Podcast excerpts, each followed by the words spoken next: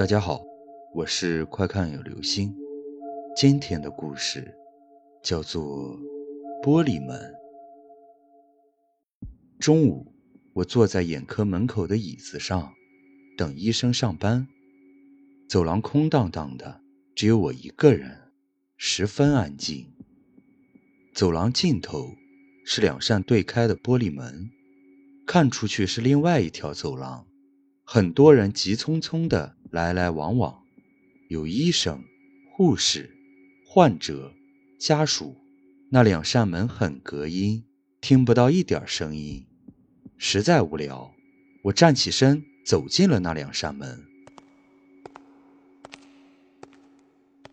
头皮突然一炸，门上根本不是玻璃，而是镜子。